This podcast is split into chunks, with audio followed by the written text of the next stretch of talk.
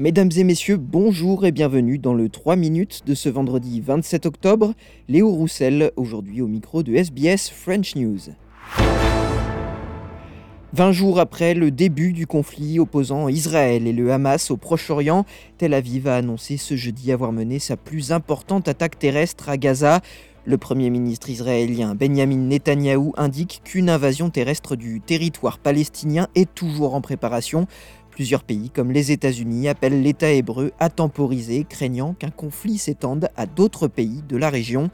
L'Agence des Nations Unies pour les réfugiés palestiniens a de son côté déclaré qu'elle pourrait mettre fin à ses opérations à Gaza, notamment en raison du manque de carburant disponible dans le territoire gouverné par le Hamas.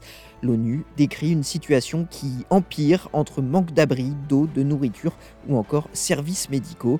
On écoute Juliette Touma, porte-parole en chef de l'Agence des Nations Unies pour les réfugiés de Palestine. We need fuel for the UN cars. We need fuel for the trucks to be able to go and bring the little supplies that are coming in.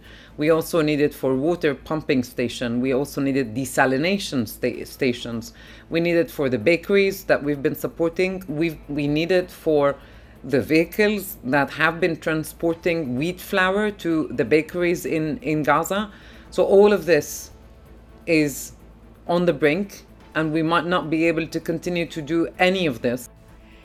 Au Mexique, l'état d'urgence a été déclaré dans la ville d'Acapulco après le passage de l'ouragan Otis. Les autorités font pour l'instant état de 27 morts et de 4 portées disparues. La tempête a déraciné de nombreux arbres et causé des dégâts considérables sur de multiples habitations du littoral. Plusieurs pillages ont notamment été signalés sur place et les habitants se plaignent d'un manque d'aide. De nombreux logements restent encore aujourd'hui sans électricité et on craint une dégradation de la situation, comme l'explique Juan Carlos Garcia, un habitant d'Acapulco. The truth is, people are desperate because of the gasoline. Some want to leave, others want to work. There is no gasoline. I hope people don't riot because it's getting serious now. Enfin, en Australie, de nouveaux ordres d'évacuation ont été émis dans le Queensland où les incendies continuent de faire rage ce vendredi. Un nouveau bilan de ces feux qui ont notamment fait deux morts depuis le début de la semaine aux abords de Tara dans la région des Western Downs évoque désormais plus de 30 habitations détruites par les flammes.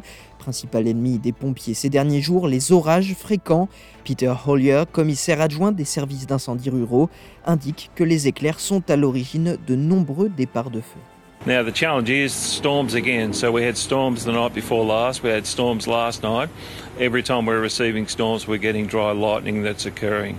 Out of that dry lightning, we're getting new ignitions, new fires. So, even uh, this morning, as we speak, 20 fires in total across the state.